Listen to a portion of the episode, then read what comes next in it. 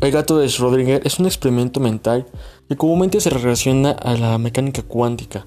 Mucha gente cree que es un experimento que realmente ha sucedido, pero no, simplemente es un experimento que se realiza mediante una forma mental, ya que esto surgió ya que Erwin Schrödinger en 1935 estaba discutiendo con Albert Einstein, mediante, lo que se ilustra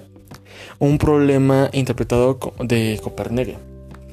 De aquí es donde nace el gato de Schrödinger, el cual realmente si intentáramos realizar en la vida real no se podría, ya que tal experimento formar desde la manera